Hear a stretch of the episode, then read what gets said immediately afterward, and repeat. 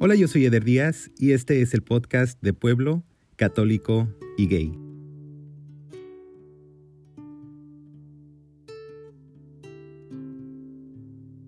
Hola, ¿qué tal? Yo soy Sergio Subía, soy de Pueblo, Católico y Gay. Sergio, bienvenido al podcast. Hola Eder, muchas gracias y por fin se nos hizo estar grabando este episodio y que yo soy el más feliz de todos. No, yo también, tenemos ya mucho tiempo. yo te he quedado mal varias veces, te pido una disculpa pública aquí en el podcast. no, hombre, no, no, no, no, no hay, no hay problema y yo sé que en algún momento sí iba a llegar y aquí estoy. Yo la otra vez estaba súper nervioso y ahora que me dijiste dije, creo que lo mejor es relajarme y no planear nada y aquí estamos. Mira qué bueno, funcionó.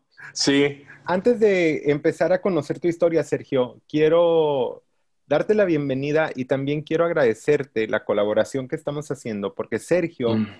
es un ilustrador talentosísimo que mm. está colaborando para la cuenta de Instagram de Pueblo Católico y Gay, que es una cuenta chiquita en realidad, ¿no?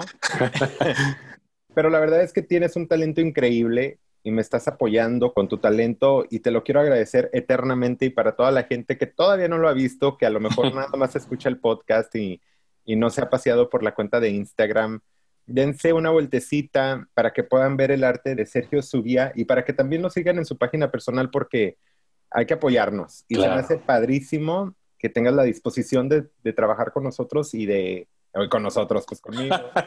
Pero es que digo con nosotros porque somos. Ya sé, la gente, claro. la comunidad. Entonces, este, bienvenido, Sergio, de verdad, bienvenido. No, hombre, pues muchas gracias. Yo la verdad que ya llevo tiempo siguiendo tu cuenta de, eh, bueno, el podcast. Por alguna razón caí en él, seguramente estaba buscando algo relacionado con el tema. Y el primer capítulo que escuché, la verdad no lo recuerdo, sin embargo, recuerdo muchísimo que fue una experiencia muy bonita porque creo que todos te lo dicen que se sienten identificados. Mm. Entonces yo la verdad me sentí así y me pareció muy bonito que hubiera un espacio donde la gente contara y que la gente que vivimos en un pueblo y que vivimos todas estas situaciones es todavía tener una conexión más con esa misma gente que compartimos eso de la sexualidad y también esa situación del entorno donde crecimos, para mí fue algo este, muy, muy especial y por eso te seguí en redes y empecé a seguir la cuenta de Pueblo Católico y Gay y la verdad me parecía increíble poder hacer algo o como retribuir un poco de esa ventanita que se abría para toda la gente que tenemos algo que decir y creo que mi manera, pues también es decirlo de esa manera, ¿no? Con lo que hago este, y compartiéndolo, pues es, es increíble. Entonces te agradezco a ti también muchísimo. Pues muchas gracias, Sergio. Vamos a conocer tu historia. ¿De dónde eres? Pues mira, yo nací, bueno, soy el quinto hijo de mi familia. Yo siempre digo que tengo dos, dos hermanas, dos hermanos y yo. Esos somos los hijos. Este, mi papá es de Chihuahua y mi mamá es nacida acá en San Juan del Río, Querétaro. Mm. Mi papá es militar, ahora ya es retirado, pero era militar y por el ejército de allá de Chihuahua lo mandan a San Juan del Río y aquí conoce a mi mamá. Se casaron, tuvieron a tres de mis hermanos, los mayores, y nuevamente se regresan a Chihuahua. Supongo que un poco como buscando un lugar mejor o mi papá tal vez quería regresar a su tierra. No lo sé bien, pero experimentaron eso de regresar a Chihuahua y allá nacimos mi hermano y yo. Yo otro poquito y no nazco porque mi mamá se operó cuando tuvo a mi hermano. Nos llevamos un año y mi mamá se operó cuando, cuando nació mi hermano, que me lleva un año. y te lo juro. Y después, pues bueno, se enteraron que estaba mi mamá embarazada y pues bueno, aquí estoy. ¡Wow! Oye, pero ¿qué tuvieron que hacer? no sé, supongo que, en esa época tengo 39 años, acabo de cumplir 39 años, entonces supongo que en esa época no era tan eficiente las, eh, esto de ligar las, las trompas o no sé qué, a lo mejor ni le hicieron nada, no A lo mejor y solo le engañaron. y entonces, pesos, señora. sí, y entonces, pues bueno, así nací. Estuvimos como un año todavía en Chihuahua después de que nací y se vuelven a regresar nuevamente aquí a San Juan del Río, de donde es mi mamá. Y desde entonces nos quedamos aquí, hicimos vida y ya no nos regresamos a Chihuahua. Entonces, aquí crecimos todos, aquí todos mis hermanos hicimos vida y pues nada, te digo, soy el menor. De repente esa, ese lugar en la familia como que sí pesa, de repente siento que mis hermanos nunca me han dejado de ver como el, el hermano chiquito, este, a pesar de que tengo 40 años, casi 40 años. Pero bueno, creo que crecí en una familia eh, muy tradicional. Te digo, mi papá eh, con su educación militar siempre fue un papá muy exigente, un papá muy, hasta cierto punto ausente por el trabajo, pero creo que de una imagen muy impositiva y una persona muy dura. Mi papá fue muy duro con todos, con todos. Y pues bueno, creo que eso también ayudó muchísimo a reprimir lo que yo sentí. Creo que esa pregunta también o ese tema lo has tocado eh, en muchos programas de que si crees que nacemos o lo descubrimos a través del tiempo, lo de que si somos gays, ¿no? Y yo creo que en, en mi persona yo siempre me sentí diferente tal vez de niño y una parte de la adolescencia no identificaba como que era, pero siempre me sentí diferente. Te digo que a pesar de que tengo cuatro hermanos más, yo siempre me sentí diferente a ellos, ¿no? Siempre era el que le gustaban cosas diferentes, el que no jugaba con mi hermano a pesar de que nos llevamos tan poco tiempo. A mi hermano le encantaba jugar con muñequitos, los carros, y a mí realmente no me llamaba muchísimo la atención. Entonces yo hacía otras cosas como, bueno, no sé si lo he dicho, pero soy diseñador gráfico y siempre el arte, yo podría decir que el arte siempre me salvó de todos esos pensamientos que yo traía y que a lo mejor no podría procesar, supongo. Entonces siempre me gustó dibujar, no sé, siempre hice cosas como muy artísticas. Yo siempre he creído y, creo hasta la fecha que, que yo toda mi vida he sido gay. Eh, recuerdo muchísimo que de niño, seguramente como no tienes el conocimiento de la educación sexual o de las identidades, yo sí recuerdo que muchas veces negaba lo que sentía o lo reprimía o me, o me juzgaba incluso de sentir lo que sentía, ¿no? yo siempre en primaria y en secundaria tuve mis mejores amigos que curiosamente a la fecha me entero o, tuve oportunidad con el de la secundaria de reunirme años más tarde y resulta que era gay.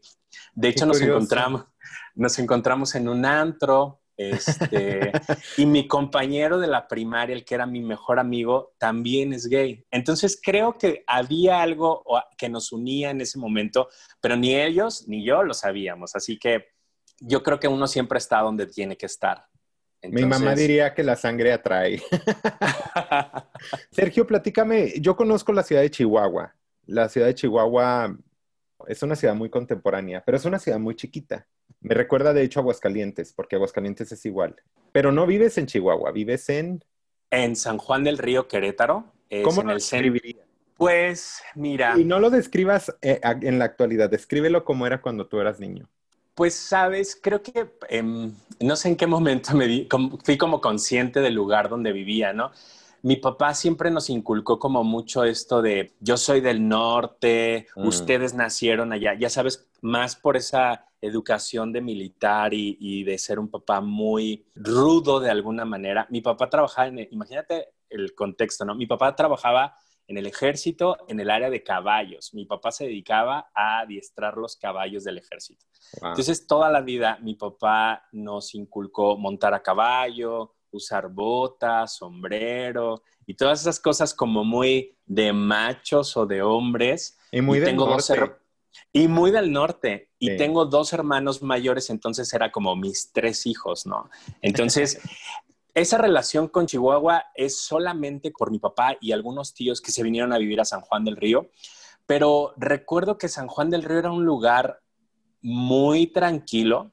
Estamos muy cerca de la capital del estado, como a media hora, pero a pesar de que la, capital estaba muy cerca, San Juan del Río pues es un pueblo, ahora es de los municipios más grandes del estado, después de la capital, pero era un pueblo literal con poco desarrollo, con poca gente, hubo asentamientos industriales aquí en San Juan del Río y eso eh, repuntó el crecimiento en todos los sentidos de lo que es ahora la, ciudad, ¿no? Entonces llegó mucha gente de fuera, mm. a pesar de que tenía esa relación con el norte, poco a poco fui entendiendo que yo no iba a regresar a Chihuahua y que yo era queretano por vivir acá, ¿no? Entonces, tengo un aprecio muy, muy, muy grande por, por, el municipio, por, por mi ciudad.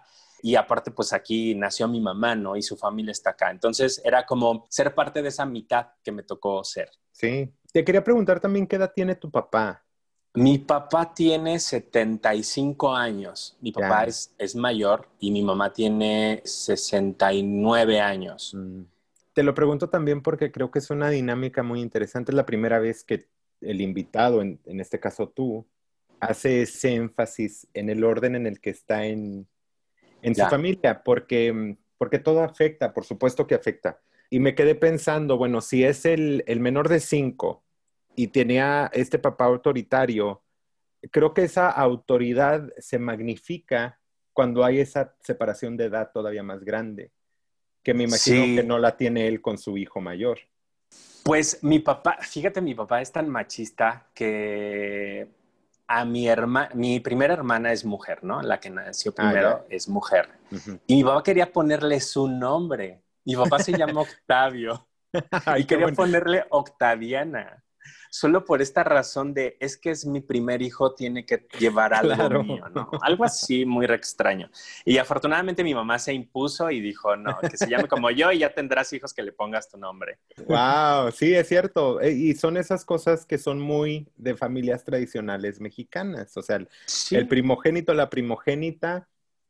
Eh, Llevarán el nombre. de herederos, porque por eso se hereda el nombre también, ¿no? Ellos son. Sí. Sí. Los demás. Eh, ahora imagínate yo que soy el quinto, entonces. sí, la verdad. póngale Sergio. ya el primero que encuentren. Qué curioso. Sí, ves, todas esas cosas tienen una influencia muy grande en cómo nos vamos moldeando. Pero quiero regresar a tu familia. ¿Cómo era tu relación con tus hermanos a fin de cuentas? Recuerdo que fue una relación muy buena.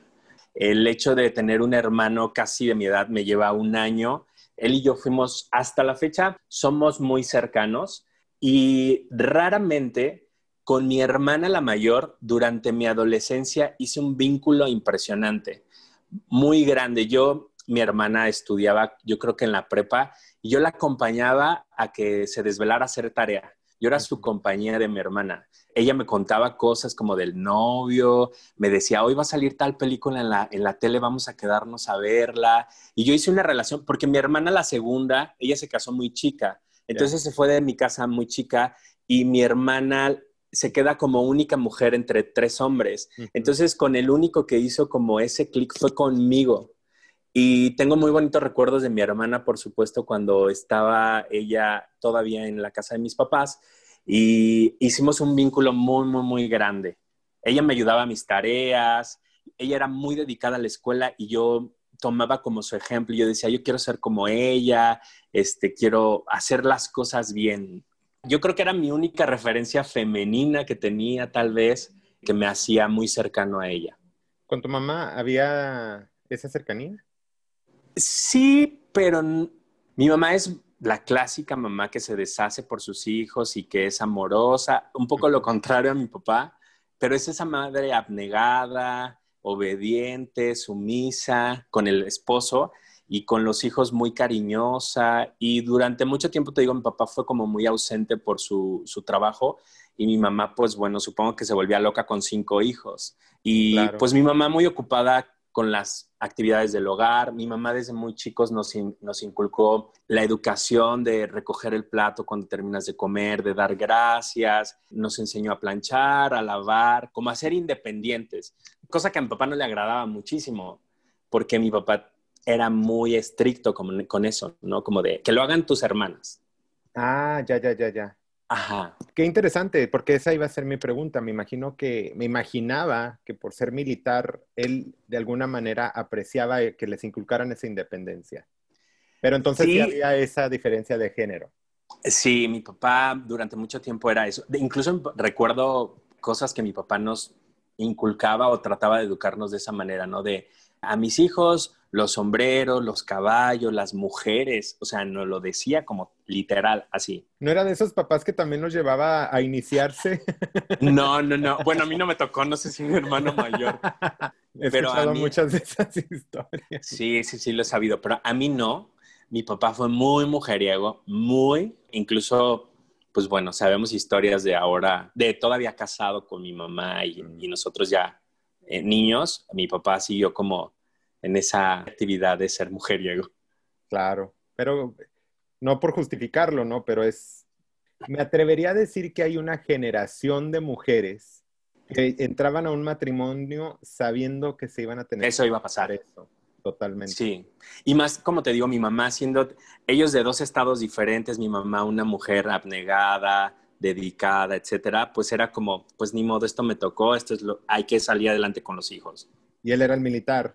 Era el militar, o sea, él mandaba, mi papá era un militar en la casa y así. Me recuerda bueno, la novela de Arráncame la vida. Haz de cuenta casi. pero bueno, fue, pero tampoco fue un infierno, o sea, te digo, tengo muy bonitos recuerdos, eh, fuimos muy cercanos mis hermanos y yo, este, pero yo siempre sentí como eso, ¿no? De ser eh, diferente, siempre me sentí diferente. Y siempre quería tener como ese acercamiento. Siempre me gustó el, dibujo. Yo de niño decía que quería ser pintor, pero lidiaba con estas imposiciones que mi papá tenía con nosotros, porque mi papá quería que fuéramos militares como él. Y yo decía que yo no, yo decía que quería ser pintor, pero eso no existía en mi familia. Nadie sabía, ni nadie, es, nadie se dedica al arte en mi familia. Entonces, creo que siempre eso, como que era un llamado a mi parte femenina o artística o, sensible, quiero suponer, y estaba muy presente siempre mi papá en mis decisiones. Y eso fue hasta la prepa. Pero en la primaria pasó algo muy importante que para mí fue una liberación y fue algo que me ayudó muchísimo a lidiar con mi sexualidad, que fue haber entrado a un grupo de danza folclórica. Fue en el quinto de primaria, iba a haber un festival o algo así y nos iban a preparar para un bailable. Eh, entre esos escogieron a mi hermano y yo porque mi hermano eh, reprobó un año y desde primaria estuvimos juntos en el mismo grado. Mm. Entonces nos escogen a mi hermano y a mí para estar en este bailable y la maestra nos invita a ser parte de su grupo que tenía fuera de la escuela. Entonces mi hermano y yo un poco como por querer hacer algo diferente a lo que hacíamos en casa, nos fuimos a estas clases de danza folclórica y para mí fue, eh, fue, fue mi vida durante 10 años la danza. Saliendo de la prepa yo quise ser bailarín, pero nuevamente estaba mi papá ahí presente y se los llegué a comentar a mis papás. Yo en prepa entré a una escuela que era eh, de arte y, o sea, a veces creo que siempre he defendido lo que soy, a pesar de la imagen tan fuerte que tenía de mi papá. En momentos me detuvo, pero creo que siempre me, he salido y, he sido yo. Estuve 10 años bailando. En el grupo de danza se, vi cosas y, experimenté cosas que me abrieron el horizonte, me abrió la mente, me abrió los ojos, conocí lugares, viajé, este, conocí gente diferente a la que yo estaba acostumbrado y había algo muy importante que era, estaba presente pues la homosexualidad, ¿no? De hecho, mi papá mucho tiempo no nos quería dejar ir al grupo de danza, porque mi papá decía, es que a los grupos de danza va la gente, eh, van los, los jotos, así decía. Y pues yo decía, pues sí, pero yo quiero ir. ¿Tú ya te identificabas tal Fíjate que el grupo de danza fue muy importante para mí. Tengo eh, recuerdos y gente muy querida de esa época, porque justo en esa época fue cuando yo me descubrí, fue en el momento en el que yo conocí y tuve a mi primer relación, pareja, noviazgo. Con razón está sonriendo de oreja a oreja. no, no es muy buen recuerdo la primera persona pero fue importante en el sentido de que los dos descubrimos quiénes éramos. Sergio, la primera persona nunca sale bien en una relación gay. Espérame, pero cuando tu papá decía esos comentarios, ¿a ti te lastimaban o no? Sí, y ¿sabes qué es lo extraño? que hasta la fecha de repente sigue haciendo ese tipo de comentarios. Pero ahora me doy cuenta que un poco es la ignorancia de mi papá, su educación, su entorno, y, sí, y sé que no lo hace con la intención de ofender o ofenderme principalmente a mí, pero en ese momento sí. Te digo que mi papá nos decía, no, mis hijos las mujeres y las que quieran y así. Y pues obviamente en la secundaria pues tuve mis intentos de novias, ¿no? Este, de querer hacer lo que mi papá decía y querer hacer lo que pues la demás gente hacía. Pero recuerdo perfectamente esa sensación de sentirme tan incómodo estando besando a una mujer, eh, agarrarle la mano, que la gente me viera, me sentía como si me traicionara a mí mismo, como si toda la gente viera que yo estoy mintiendo. Mm. Así me sentía. Y aunque no estaba completamente asumido, pero recuerdo perfectamente que tenía como 14 años y dije, no vuelvo a tener una novia para darle gusto a nadie, porque sabía que era algo que no, que no me llenaba y no me hacía feliz. Y sabía que yo me estaba engañando, pero yo no, no entendía muy bien qué era lo que realmente pasaba o lo que yo sentía. Pero platícame, Sergio, de entonces conoces a este chavo que te ayuda un poquito a descubrirte. Platícame esa historia. Pues fíjate que fue, él me llevaba con dos años, era dos años mayor que yo, pero los dos entramos de niños al grupo. Entonces prácticamente crecimos juntos. Él tuvo muchas noviecitas en el grupo, cosa que yo no hice, pero él y yo empezamos con una amistad muy grande nos decíamos los mejores amigos, nos dedicábamos canciones, nos regalábamos, ya sabes, cartitas o cosas así como de amigos, o nos ayudábamos en actividades del grupo, ¿no? Como de yo me llevo tu vestuario, lo plancho, te lo llevo a la presentación. Con el grupo teníamos la oportunidad de salir a otros municipios, a otros estados, y había la oportunidad de quedarnos fuera de casa y era como de, escojan con quién se quieren quedar y éramos él y yo, ¿no? De, porque compartíamos cosas, éramos como los que mejor nos llevábamos. En ese momento éramos grandes amigos. Disculpa que te interrumpa, pero me habías dicho que tú y tu hermano fueron a la danza. ¿Tu hermano seguía yendo? Mi hermano seguía yendo. E, e, es que era como estar en familia y a pesar de que este niño que fue por un tiempo mi, mi novio, era también cercano a mi hermano. Entonces había como esa posibilidad de disimular cualquier cosa que pareciera afecto entre nosotros. Ah, ya, porque se llevaban todos muy bien. Todos nos llevábamos. Incluso había esta posibilidad de que yo me quedara en su casa y él se quedara en la mía, porque como nos conocíamos, había esa confianza. No pasaba nada. Ando bien, ando bien simple de la cara, de la cabeza el día de hoy. Discúlpenme, discúlpame, Sergio, pero es que Perdón. Pero entonces, se están dando a conocer, son muy cercanos, son muy buenos amigos. Somos muy cercanos, éramos muy amigos, compartíamos muchas cosas. Y fue hasta la adolescencia o un poquito más adelante que ya empezamos a sentir algo más, ¿no? Este, en algún momento ya tomábamos y en una borrachera, pues nos dimos un beso. Al principio a mí se me caía la cara de vergüenza cuando pasó esto del primer beso, porque pues era mi amigo y yo sentía que todo el mundo nos había visto. Obviamente no nadie nos vio, ni, mucho menos, pero había pasado este primer acercamiento del el primer beso con un hombre. Justificábamos un poco de que estábamos tomados, de que había sido como un, un arranque, no sé, como que mil cosas, pero raro porque también él y yo no lo platicamos, no platicamos esto de, oye, ¿qué pasó? Oye, ¿por qué lo hicimos? Sino como que lo dimos por hecho que él lo quería y yo lo quería. y después de este primer beso, se empezaron a dar estos encuentros de besos y abrazos y cosas más cercanas, pero era algo que solo él y yo teníamos y que solo él y yo vivíamos, a pesar de que él fingía de repente que le gustaban las mujeres y de que quería andar con alguna compañera del grupo. Te decía que esta experiencia no fue muy buena porque esto duró dos años, pero fue dos años de muchos desencuentros y de muchos corajes para mí, porque yo te digo que como a los 15 años decidí jamás tener otra novia y él durante ese tiempo que estaba conmigo, tenía novias y novias de mi propio grupo, entonces de repente teníamos reuniones y él besándose con la novia porque eso sí lo podía hacer. Y digo, no quería que a mí me besara enfrente de todos, pero él y yo teníamos algo. Entonces, él nunca me hablaba las cosas conmigo. Incluso él me hizo mucho daño emocionalmente porque él se enojaba conmigo cuando yo tenía otros amigos. Sin embargo, él sí tenía amigos y no me incluía con sus amigos o tenía novia sin decírmelo y de repente yo me enteraba que se estaba besando con alguien y yo me tenía que hacer a un lado.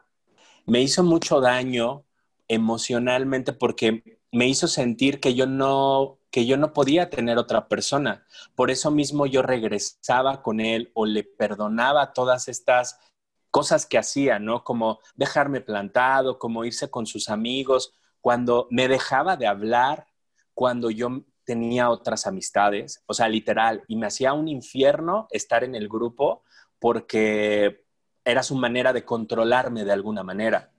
Entonces, no fue tan bueno y te digo, yo hasta después de tiempo me di cuenta que me había hecho mucho daño emocionalmente porque yo terminé esa relación creyendo que, que nadie se iba a fijar en mí, que, que, yo no iba a poder experimentar esa parte de, de tener una pareja, hombre, de estar con alguien porque pues él me había rechazado, él me había hecho un lado y así. O sea, llegó a hacer eh, cosas que que yo decía, bueno, ¿yo en qué estaba pensando, no? O sea, de, de salir con un hombre enfrente de mí, estando conmigo. Y justo le puse un alto enfrente de la otra persona. Le dije, de mí no se van a burlar y hasta aquí se acabó. De ahí en adelante todo se acabó con él. Y sabes, fue como un momento de darme cuenta que yo valía un montón. O sea, como que tuve este renacer después de toda este, esta relación tan fea que empiezo yo a sobre, como ya no nos hablábamos él y yo y no teníamos ninguna relación, pero seguíamos estando en el mismo grupo, yo empiezo a sobresalir en el grupo de baile. Me empiezan a dar a mí los principales o los solistas, empiezo a ganar concursos y me doy cuenta que realmente no lo necesitaba, sino que era, de repente creo que me, me conformé con lo que había cercano a mí sin pensar que había más fuera. Wow, Sergio, me acabas de hacer que me explote la, cabeza con eso que acabas de decir, porque, y creo que todas las personas que están escuchando en este momento se van a identificar con lo que acabas de decir. El otro día estaba leyendo un artículo, ahorita con toda esta situación que está sucediendo en Estados Unidos de el racismo sistemático que ha sufrido la comunidad afroamericana. Y estaba leyendo un artículo sobre lo que significa ver a alguien de una comunidad minoría llegar a poder. Y el artículo decía, el, argumento era que la persona no estaba tan calificada para llegar a la oficina que estaba buscando. La persona que lo escribió dijo, lo que la gente no se da cuenta es que cuando una comunidad se está ahogando, cuando alguien se está ahogando en un río, no se va a fijar qué tan bonita está la rama que le están ofreciendo o qué tan bonito está el barco que va a pasar a salvarlo. Se va a agarrar de donde pueda.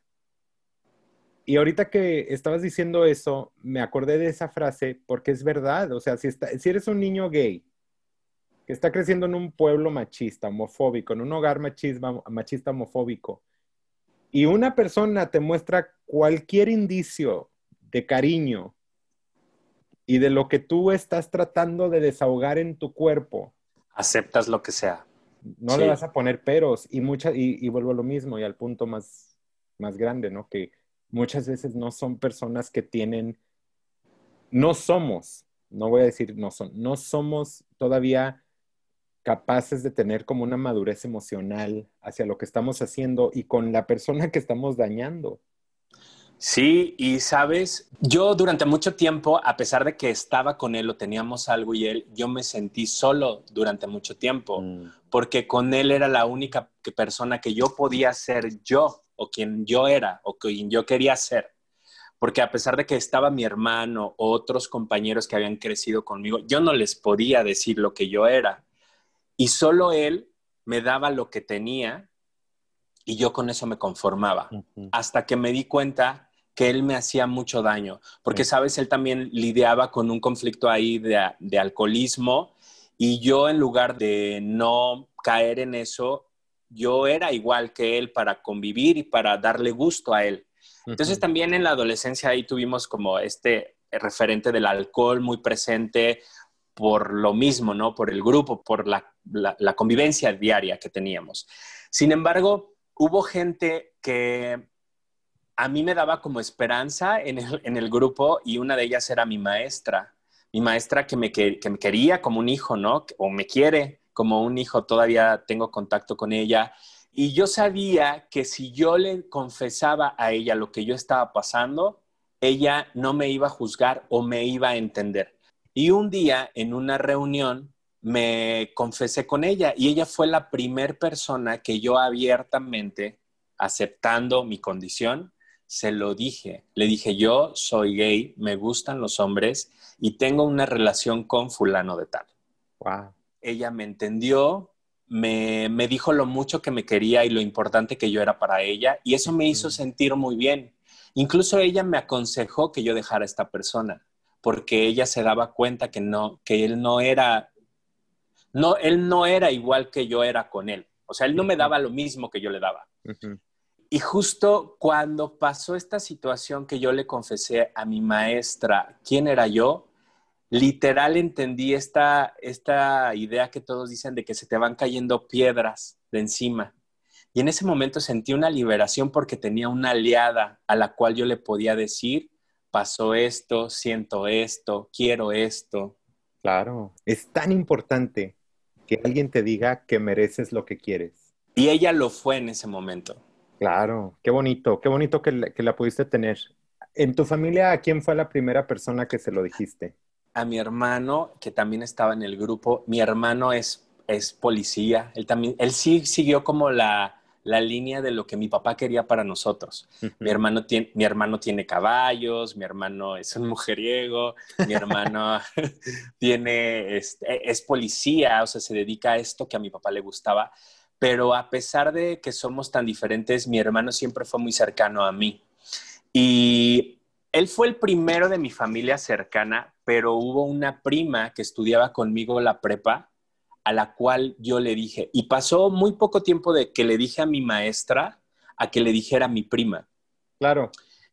Si me permites hacer otro como highlight, eso también es muy, es muy verdadero no sé si la gente que está escuchando este episodio escuchó ya mi plática con mi abuela. Me puse muy nervioso porque en la grabación le dije por primera vez que yo soy gay, por lo menos de mi boca. Yo estoy seguro que a lo mejor ya lo había escuchado. Pero me acuerdo cuando venía en el camino con mi mamá, yo venía pensando en la carretera de lo nervioso que me había puesto y me, y me dije a mí mismo, hacía mucho tiempo que yo no me ponía nervioso al decir que soy gay. Porque como dices, en la primera vez que lo dices, ese es el paso más grande que vas a dar en tu vida. Decirlo después, el desahogo es diferente, porque ya tuviste esa primera liberación, ¿no? Sí. Y después se vuelve algo como muy tranquilo y muy, bueno, cuando tienes mucho apoyo de tu familia, para mí es muy fácil decirlo. Por ejemplo, eh, me presenté con mis alumnos eh, la semana pasada en la clase que estoy dando y como si nada se los dije. O sea, ya no me da miedo decírselos. Me dio miedo decírselo a mi abuela, pero no me dio el mismo miedo de aquella primera vez que se lo dije a mi papá. Entonces, creo que también hay algo de eso en lo que acabas de decir, ¿no? Que no pasa mucho tiempo después de que se lo dices a una segunda persona. Sí, y es que se vuelve, es como una necesidad de, tener más aliados de, compartir lo que realmente eres. No sé si a ti te pasó o a la gente que está escuchando le ha pasado, pero te sientes más auténtico, te sientes más tú, porque cuando escondes esa parte de ti, sientes que le estás mintiendo a la gente. Claro. Gracias, Sergio, por decirlo. Fíjate, hay gente que, por ejemplo, no sé si te ha pasado a ti, o a la gente que está escuchando, pero a, mí ha habido gente que me dice, pero ¿para qué se lo tienes que decir a la gente? ¿Para qué lo tienes que andar diciendo? Le digo, es que siento que si no, voy a mentir, porque siempre va a haber un momento en el que alguien va a asumir, ah, esta persona parece ser un hombre, pues le van a gustar las mujeres. Y te van a hacer un comentario, ya sea, te, ¿y la novia? O, o mira, esta chica qué guapa. Sí, cualquier cosa en el que te vas a sentir incómodo. Entonces, mejor desde un principio, miren, Tú ofreces la información si te sientes a gusto para, para evitar esas cosas y por supuesto porque eres más genuino. Sí, y te sientes tú más cómodo, ¿no? Pero quiero hacer un comentario. A pesar de todo esto, yo abiertamente con mi papá y con mi mamá, yo nunca les he dicho abiertamente que soy gay. Mm. Lo he hecho con mis hermanos y pues obviamente te entendemos, te queremos, no pasa nada, este, tú tranquilo, somos tus aliados, la, la, la. Pero mis, con mis papás existe una situación que no he podido, a, pesar de que tengo casi 40 años, no he podido resolver en el sentido que yo prefiero, ese, ese, es, ese es mi pensamiento. Mis papás por su educación y por la vida que han llevado, creo que ellos prefieren que yo no se los diga. Eso es lo que yo creo. Porque mi hermano, el que es un año mayor que yo, también está soltero como yo. Y a él todas las reuniones y siempre que nos juntamos, el tema es cuándo te vas a casar. Ya tráenos una novia, ya esto y el otro. Pero a mí hace muchísimos años que dejaron de preguntarme lo mismo. Mm. O ya no hacen comentarios. Yo vivo solo, ya no vivo con mis papás y desde hace mucho tiempo, pero yo me fui saliendo de la carrera, dejé la casa de mis papás y conocí a alguien. Obvio pasaron otras relaciones anteriores, pero conocí a alguien muy especial que también era diseñador gráfico y salimos durante un año él y yo. Me llevaba nueve años, eran nueve años mayor que yo. Y encontré una persona que le gustaban muchas cosas similares a las que a mí me gustaban, ¿no? Compartíamos la profesión, etcétera. Y después de salir un año, él me propone y me dice, oye, ¿qué te parece si nos vamos a vivir juntos? Él vivía en Querétaro, en la capital del estado. Entonces ya nos acomodábamos, yo iba a Querétaro, él venía, así nos la pasamos, un año. Y al año me dice, oye, ¿qué te parece si nos vamos a vivir juntos? Entonces yo dije, esto es lo más cercano a que te pidan matrimonio. y le dije, sí, solo tengo que resolver unas cosas como el trabajo, como mi casa, decirle a mis papás que, me voy a ir a, a, Querétaro. Y decidí animarme a vivir esta experiencia de vivir con alguien. Ha sido mi relación más duradera y mi relación más eh, formal. Duró cinco años, estuvimos uno de noviazgo y cuatro años viviendo juntos. Y por eso te decía, lo traigo a colación porque durante estos cuatro años, pues mis papás sabían que yo vivía con David, mis papás sabían que vivíamos, eh, que compartíamos hasta la cama, ¿no? Porque llegaron a ir a mi casa y en la casa solo había una cama. yo llamaba a mi mamá, ¿cómo están? Eh, para saber cómo estaba y mi mamá me decía, ¿cómo está David? Cuídense mucho, ¿cuándo vienen? Esto y el otro. O sea, creo que ellos lo entienden o se dan cuenta, pero yo creo que para ellos sería como un caos que yo lo dijera. ¿Por qué crees eso? Creo. ¿Por qué? Mm, no lo sé. Yo creo que también por su educación de mis papás. Te voy a decir, algo que no debería, Sergio, pero te lo voy a decir con toda la confianza del mundo, porque me caes bien y porque siento que somos amigos. Pero de verdad, ponte a pensar por qué crees tú que sería un caos diciéndome todo lo que me acabas de decir. Y te voy a decir yo lo que yo creo, aunque tú no me hayas pedido mi opinión. No, si quieres saber, a ver, dime. Es un caos para ti, es un miedo para ti. Este, es el caos, el caos al que tú haces referencia es enfrentarte a tu propio miedo. Y te voy a decir por qué te lo digo. Porque te voy a hacer la pregunta siguiente es, ¿te gustaría decírselos?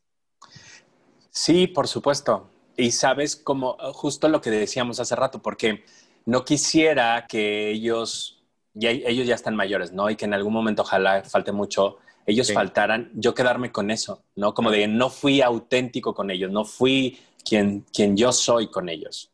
Sí, y te lo digo y me atrevo a decírtelo, porque, y quiero hacer un énfasis muy grande, que nadie debe de forzar a nadie a salir del closet, nadie debe de interrumpir los tiempos de cada persona, ni forzarlos, ni apresurarlos, ni nada. Y nadie debe de sentirse obligado a salir del closet si no se sienten seguros. Eso lo quiero recalcar muchísimo.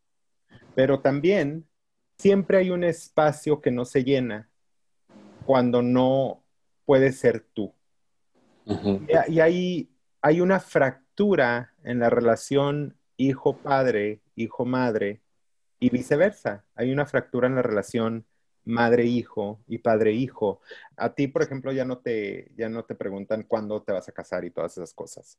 Se va abriendo un espacio muy grande que no se llena y, y estoy de acuerdo que las dinámicas de las familias son muy diferentes, pero yo te voy a decir que yo no podría escucharte a conciencia y no compartirte lo bonito que siento después de haber platicado con mi abuela.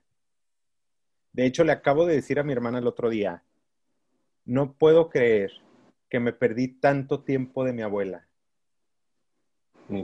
Por sugestionarme yo solo, por, por no darle crédito a su madurez y a su capacidad de amar, a pesar de los mundos tan diferentes en los que hemos crecido, ¿no? Especialmente ella como abuela y yo como nieto.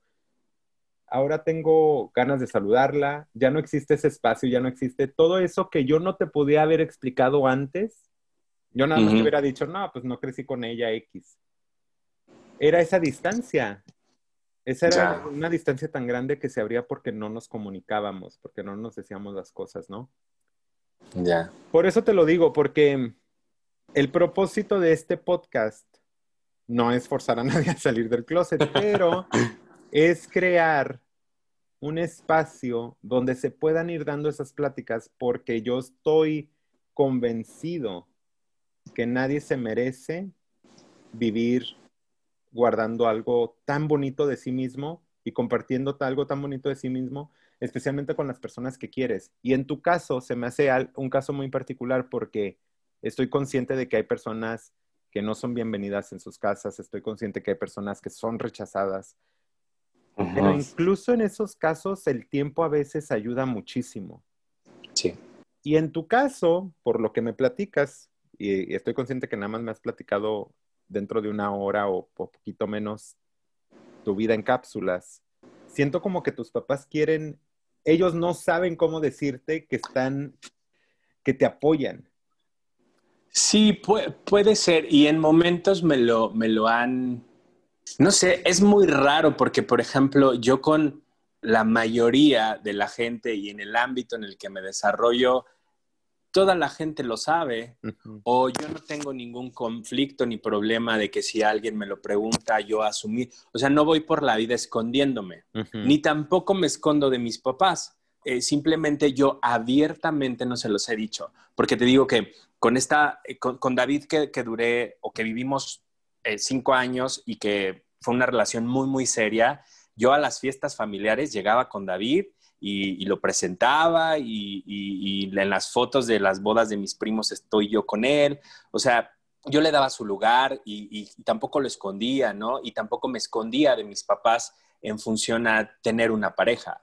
Pero, pero es solo no decirlo, porque incluso cuando, justo cuando terminó esta relación, pues yo, yo tenía trabajo acá en San Juan y pues lo primero que uno hace después de que terminan estas cosas, pues bueno, mi, mi opción fue regresar a la casa de mi mamá. Y yo regresé a la casa de mi mamá y al principio no le dije nada y me quedaba un día, luego otro día, luego otro día. Entonces cuando ya pasó como tres días, mi mamá como, como extrañada me decía, ¿por qué no te regresas a tu casa? Entonces le dije a mi mamá, eh, ya no voy a regresar a Querétaro, me voy a quedar ya aquí en San Juan. Y vi perfectamente la cara y la expresión de mi mamá con lágrimas en los ojos, volteó y me dijo, solo quiero que sepas que esta es tu casa y pase lo que pase, tú eres bienvenido en esta casa. Como dando, yo creo que mi mamá entendió que yo había terminado con mi pareja. Claro que entendió, quiero llorar.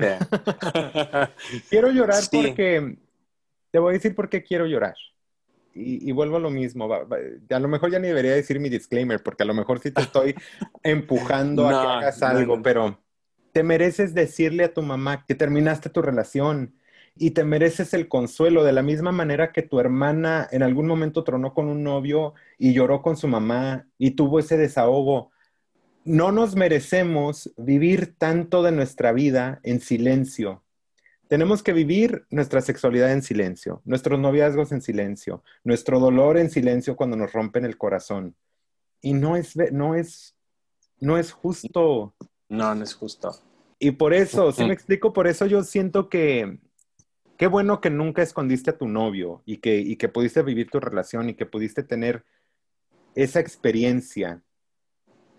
Pero no te mereces de todos modos vivirla a orillas.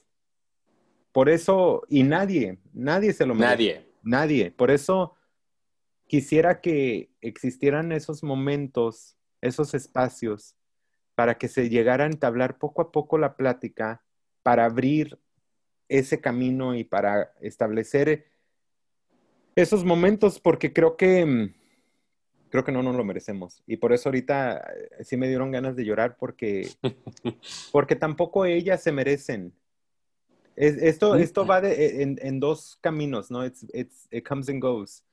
Um, mi mamá, yo te, te, voy a decir algo muy personal, que de hecho ni se lo he dicho a ella, pero yo tengo la, ya, ya, ya quedó muy claro que a mí me afectó mucho el divorcio de mis papás. Tengo la, la, foto de su matrimonio, que por muchos años obviamente estaba en la casa. Ese siempre es el trofeo de todas las casas mexicanas. Es lo primero que se presume, la, la, foto del matrimonio. Y yo me acuerdo lo que yo sentía cuando yo veía esa foto de niño. Yo decía, wow, o sea, mis papás, el matrimonio, qué bonito, ¿no? Y después de que platiqué con ella por primera vez, el otro día me encontré la foto y, tenía muchos años que no la veía. Y ya la vi diferente y ya dije, wow, mi mamá, mi mamá era una niña. Estaba en, en, un pueblo que no conocía, o sea, ya le di contexto a su cara y a su experiencia y a su vida. Y creo que ella como madre también se merece esa compasión de sus hijos y no se merece callarse todo su dolor para no incomodar o para no romperme a mí la ilusión del matrimonio en el que nací. Y creo que a veces ese es el miedo, ¿no? De no romperle la ilusión del hijo que querían. Y por eso seguimos cuidando un poquito, trabajando poquito y poquito esa imagen. Pero bueno, a tu tiempo, Sergio, ¿eh? A tu tiempo. Sí, y sabes, y es algo que, que, durante mucho tiempo me lo he preguntado y también me lo cuestiono, ¿no? De que, ¿por qué no se los digo? Sé perfectamente que hay gente que atraviesa por situaciones muy difíciles, donde los corren de sus casas, donde los golpean, donde hay gente que no quiere saber nada más de ellos. Y afortunadamente digo, bueno, pareciera una tontería casi a mis 40 años y no se los he dicho a mis papás, pero no es, no es por esta parte de que me esconda, sino no sé, no sé si sea un miedo, porque ¿qué me puede pasar? No me pueden correr porque yo vivo solo. Trabajo y me mantengo yo solo. Este, ¿Qué más puede pasar? Pues tú dime. La, pregunta es para ti, Sergio, no para mí. Sí, eso es lo que me pregunto. O sea, realmente no, no creo que pase gran cosa, ¿no? Por supuesto, es algo que ellos eh, tendrán su proceso y, sus maneras de entenderlo. Pero no lo sé, no lo sé. Y si pasa, tú vas a ser el primero en enterarte que se los dije, porque sí, es algo, y creo que es algo importante para la gente gay, ¿no? Este, la aceptación de los padres. No, no, no para la gente gay. Bueno, para todos. Todo el mundo. no, es que tienes razón. Por eso creo que es importante hacer esa distinción, porque para todo, hablábamos al principio de la plática de la validación, de lo importante que alguien en tu vida te diga, y alguien que tiene cierta autoridad en tu vida, ¿no? Que ves con admiración o con cierto respeto, la importancia de que esa persona te diga tus sueños son válidos y lo que tú sientes es válido y te mereces todo en el mundo. Eso es, tiene tanto poder en ti que alguien te diga eso, que esos son los padres en la, en la vida de los hijos. Y, y por eso te digo, muchas veces eso se nos roba a las personas que somos de la comunidad LGBTQ, porque no hay esa cercanía, ¿no? Por eso cuando uno está llorando porque alguien le partió el corazón y te lo quedas callado, nadie llega y te dice, tú no te mereces esto. Sí. Porque no lo compartes. ¿Y qué es lo que pasa? Dos meses después, el mismo vato te manda un mensaje de texto y ahí va uno. Y ahí estás. A las 3 de la mañana, sin dignidad. Sí. Pero, ¿sabes? Ahora que digo, como poniendo todo en perspectiva, tal vez siempre me ha gustado ser igual que mi mamá, ¿no? Abnegado de yo solo puedo, yo, yo voy a salir adelante, este, no sé, es algo a lo mejor que debo trabajar. Fíjate que eso que dices es muy importante, no sé, esas cosas, obviamente las estructuras en las familias, y estamos hablando de las familias mexicanas, porque tú y yo somos mexicanos, hay unos roles muy definidos, ¿no? Por eso es tan importante el título del podcast de pueblo, porque eso juega demasiado en quién se va, cómo te vas desarrollando como persona. La religión también, pero creo que en tu caso, por ejemplo, jugó más el rol hombre y mujer y la autoridad por tu papá, porque, por el hecho de que era militar. En mi caso jugó mucho más el rol de la religión, porque a pesar de que mi papá pues es, un hombre machista como todo hombre de pueblo, mi mamá es una mujer muy fuerte y mi mamá rediseñó nuestro hogar. Mi mamá rediseñó nuestro. Por ejemplo, yo plancho, yo lavo. Bueno, ya no plancho porque no me gusta, pero, pero sé hacerlo cocinábamos. En mi casa, mi hermana no era la que calentaba las tortillas. O sea, yo si yo le digo a, mi hermana ahorita, caliéntame una tortilla, me avienta el comal en la cara.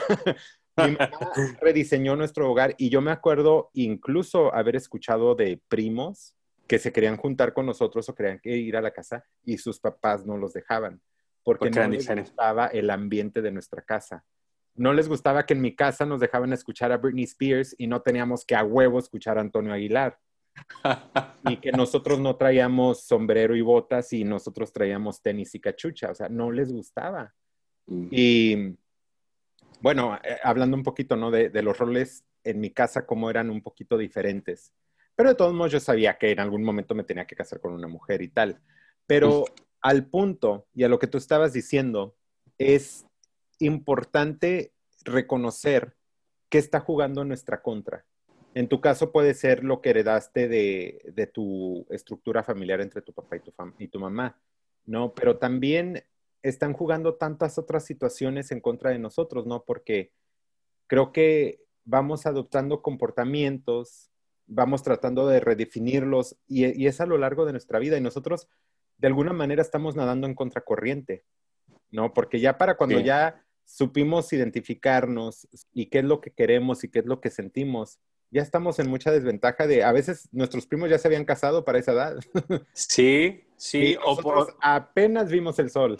Yo recuerdo mis compañeros de la secundaria hablaban de cosas de sexo y cosas así de experiencias con sus novias y yo cerrado, yo decía, bueno, yo no puedo ni decir nada absolutamente que he besado a una niña, porque uno se limita demasiado por lo que nos tocó vivir. Sí, claro. Y yo creo que es la primera vez que hemos hablado tan a fondo del efecto de una primera relación.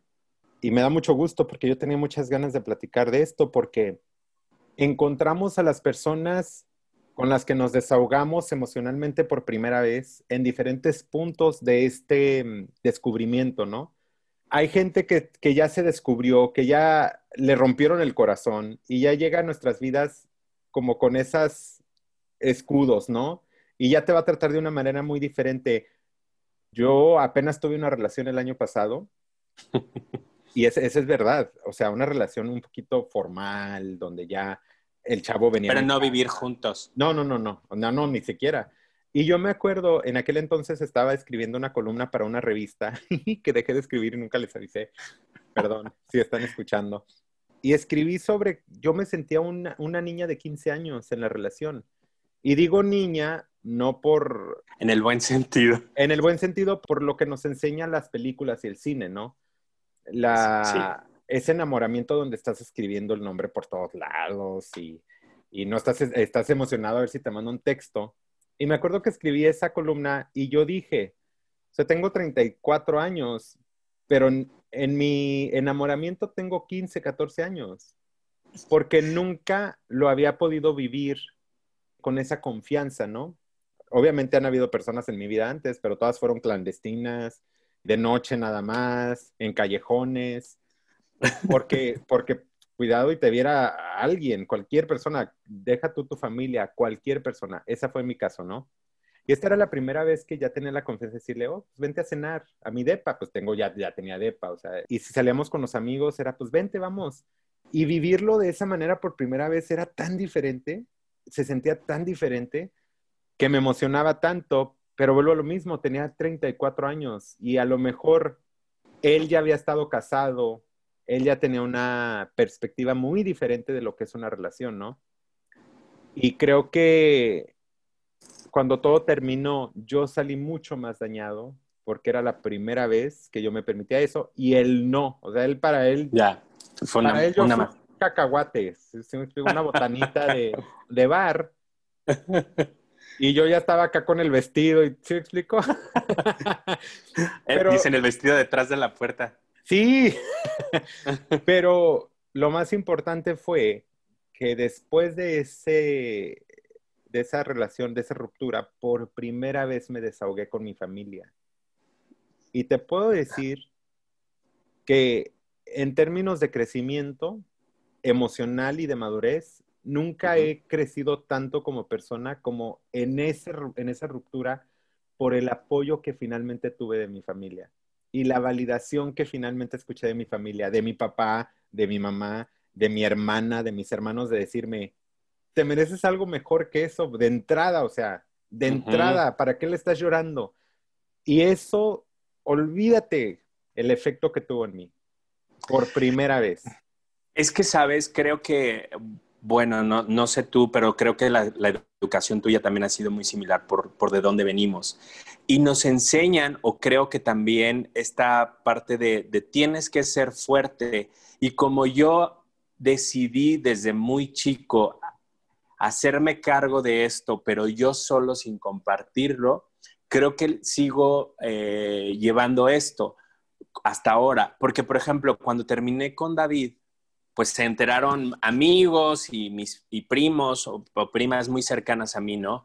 Pero de mi familia, solo mi hermano, el que es muy cercano a mí, de hecho, él me acompañó a ir por mis cosas. Mm. Lo recuerdo perfectamente, este, con una canción de Yuridia, regresar de, de Querétaro a mi casa con las bolsas llenas de, de mis cosas y mi hermano manejando y me decía, tranquilo, ya va a pasar, yo estoy aquí para apoyarte y así.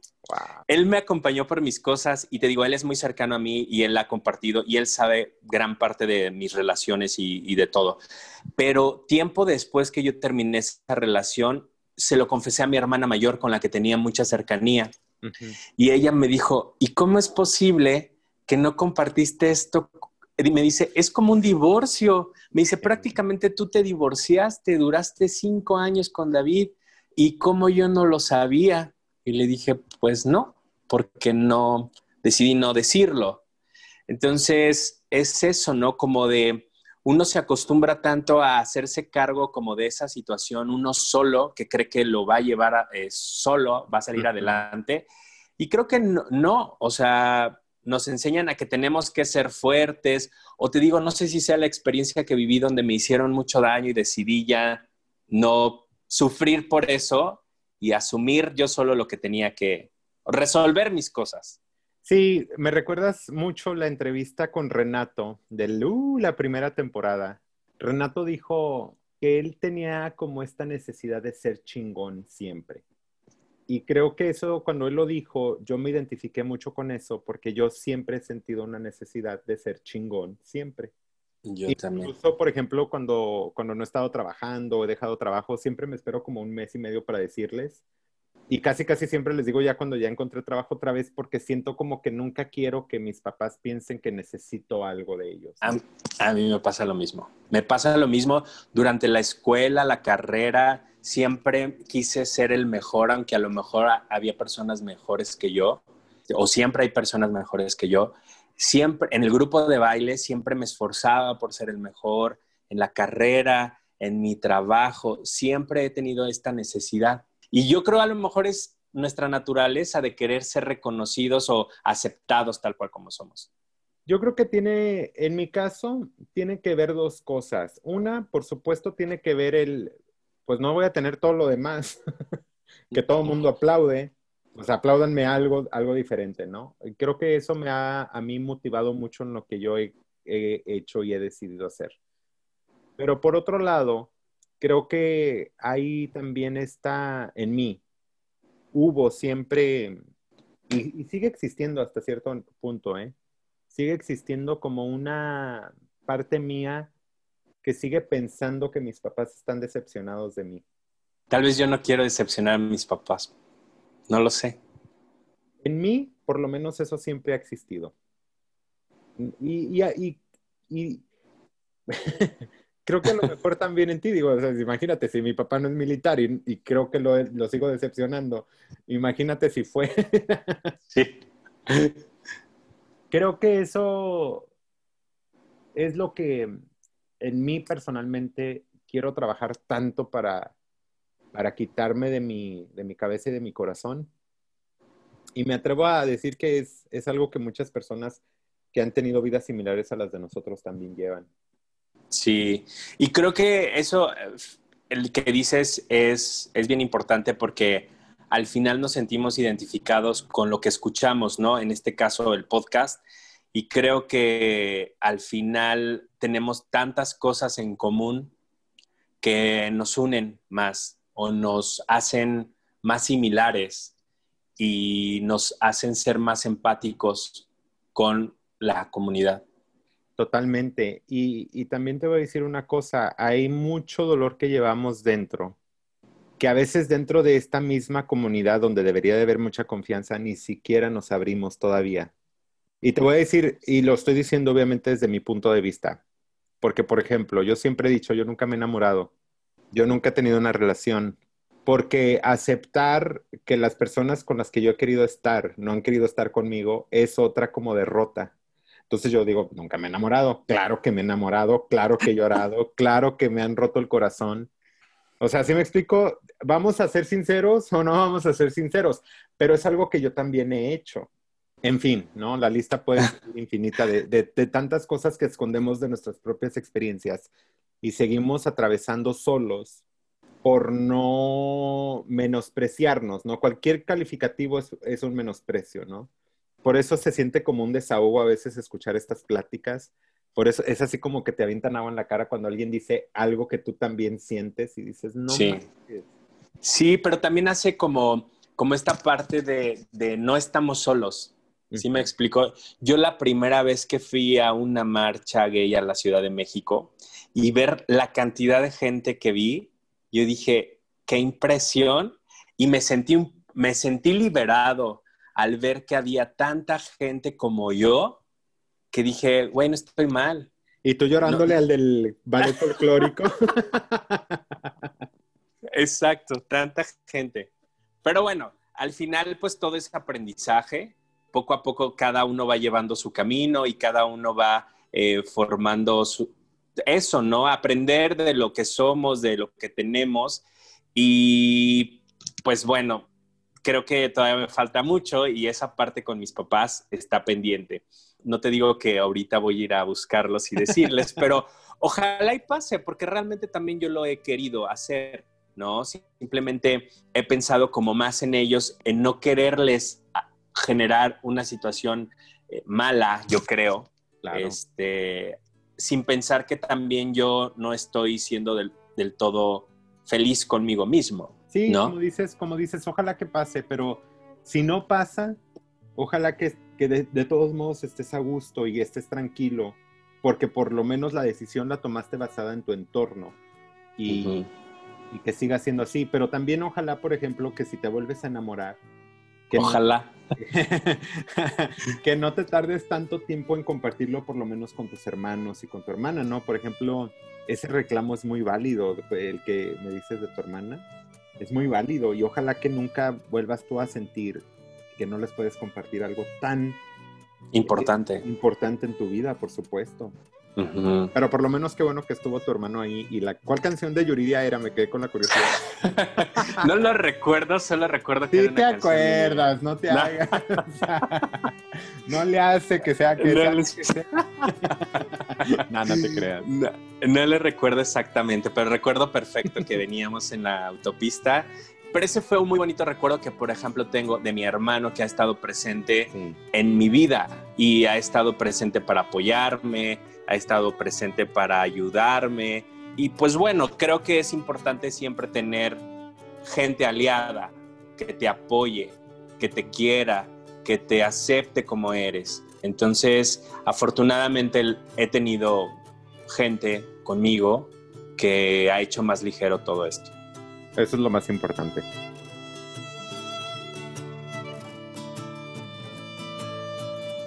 Sergio, ¿eres feliz? Sí, creo que la felicidad no es permanente, sin embargo, soy feliz, tengo trabajo, estoy sano, tengo a mi familia, tengo muchos planes y eso me hace feliz, pero ojalá llegara alguien para compartir mi felicidad con esa persona. Claro. Eso me gustaría mucho. Por supuesto. Según Sergio, ¿cuál es la clave de la felicidad? Hacer lo que te gusta. Yo soy muy feliz haciendo lo que a mí me gusta. Hay ocasiones que he tenido que hacer cosas que no me gustan y soy muy infeliz. Entonces, procuro hacer lo que me gusta, procuro rodearme de gente que me aporte y eso me hace muy feliz. Sergio, muchas gracias. Muchas gracias a ti, Eder, y muchas gracias por todo, por dejar que colabore contigo y por grabar este episodio. No, al contrario, es un honor, de verdad. Gracias.